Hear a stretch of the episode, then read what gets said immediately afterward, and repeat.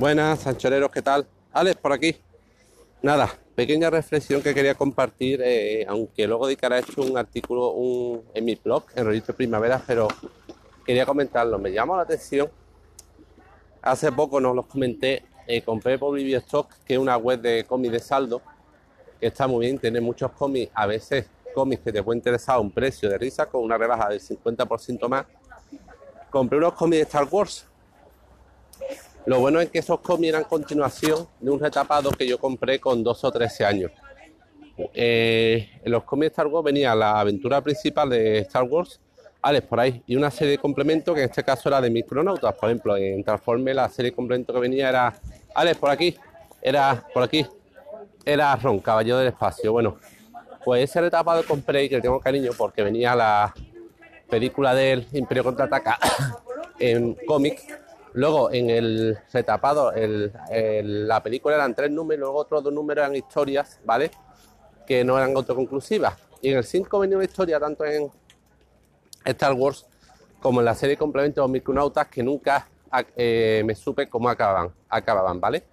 Y ya después de más de varias décadas, gracias a esta web pude comprar los cómics que eran continuación de ellas y me enteré cómo acababan. La cosa es que en esos cómics, la serie completa, como digo, eran los micronautas.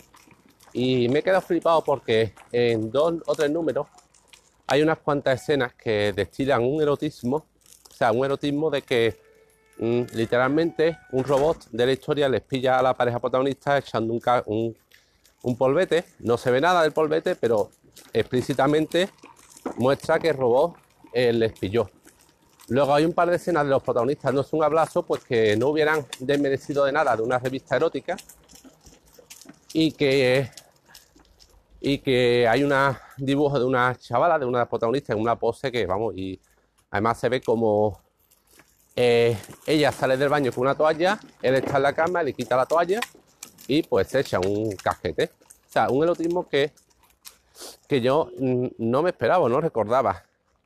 Y al hilo de esto recordé de una conversación que tuve con un amigo que es de una editorial pequeña, que, que tuve hace tiempo, hace, hace tanto tiempo, un par de veces cuando recogí el cómic de Piel de Toro 3, en el que como recompensa eh, hice que mi hijo, David, apareciera en una viñeta. Es súper encantado. Bueno, pues en esa conversación, hablando con esta persona que estuve un rato sentado hablando de lo divino y lo humano, una de las cosas que se habló fue del puritanismo actual y cómo en la editorial habían hecho cómics para todos los públicos los que se veía un culo masculino de fondo, femenino, recuerdo si era masculino o femenino, pero como ese cómic, al repartirlo en unos colegios para adolescentes, algún padre haya protestado de cómo era posible que tuviera un cómic donde se veía un culo.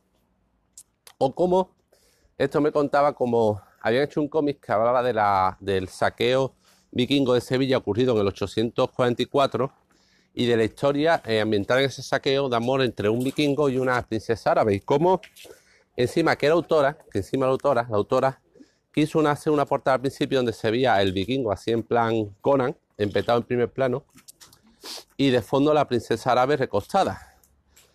Y cómo la autora pensó al hacerla que eso podía ser interpretado como sumisión o como superioridad sobre la mujer o con machismo. Como ella pensaba que no, pero que por si acaso consultó y que varias personas dijeron, sí, sí, esto puede ser interpretado así, mejor haz otra portada. Pero claro, estamos hablando de un vikingo de la época. ¿Cómo iba a ser sin un vikingo, sin un guerrero aguerrido que capaz de viajar por más desde su país hasta Sevilla? Y una princesa árabe, pues bueno. Y entonces, pero claro, por autocensura descartó dicha portada. O sea, un puritanismo bestial. Y, o sea, estamos viendo un neopuritanismo, o sea, tanto que se dice igualdad entre hombres y mujeres, el feminismo, y que dice, no, es que hay que respetar el cuerpo de la mujer, es que, que la mujer no es un juguete de usar y tirar, no es, vale, sí, yo estoy de acuerdo, pero es que se está llegando a un extremo de puritanismo que son absurdos.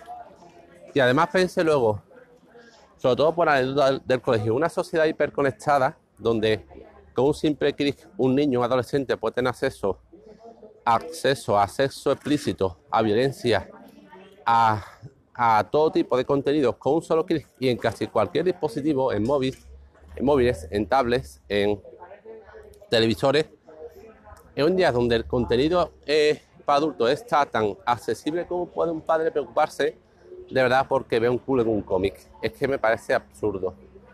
Es que eh, estamos de momento en un mundo, eh, Alex, por ahí no, en un mundo de punto de ruptura. O sea, ha ocurrido el, el escenario para tormenta perfecta. Estamos en un mundo con una generación que viene de una época donde, vamos a ver, que yo en mi época tuve acceso a revistas eróticas, no conocían eróticas o porno, como cualquier hijo vecino, pero eran revistas que circulaban, que alguna vez se encontraba, que se pasaban medio escondidas de un chaval a otro, pero que no estaban a un clic.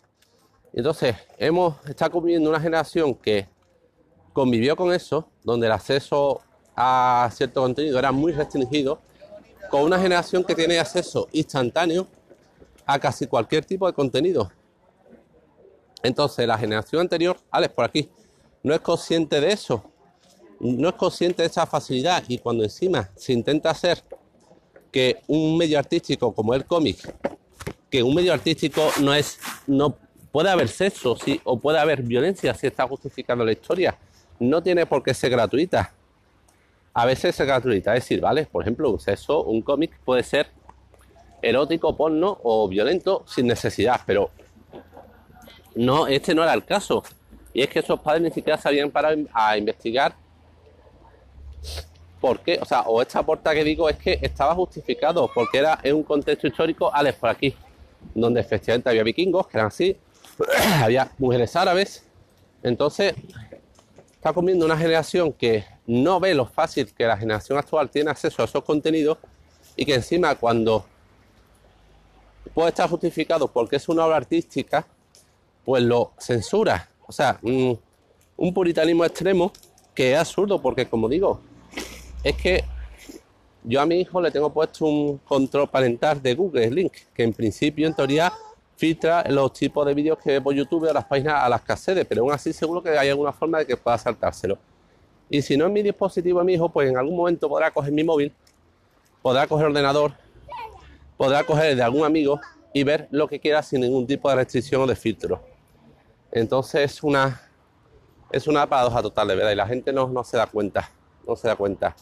Como digo, esto es el escenario de una tormenta perfecta, una generación no preparada, sin conocimientos, eh, a cargo de una generación hiperconectada, con acceso a todo tipo de contenido. Y bueno, de verdad, yo intento hacerlo lo mejor que puedo con mi hijo, pero el resto no sé qué saldrá de esto, porque yo soy informático, yo entiendo, me manejo con la tecnología, me veo fácil controlarla, pero la mayoría de padres no.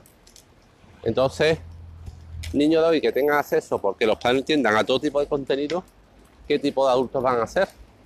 No digo vayan a ser malas personas, por tener tu acceso a contenido inadecuado no vas a ser una mala persona, pero puede que no tengas unos criterios, no sepa distinguir, no, mm, no aprecies claramente la frontera entre lo que está bien y lo que está mal. Entonces, no lo sé. Me da, me da miedo, me da miedo. No sé qué ocurrirá y qué tipo de generación va a salir esto. Bueno, dejo que tengo control a mi hijo, quiere meterse con la moto de plástico por donde no debe. Venga, hasta luego, concholeros.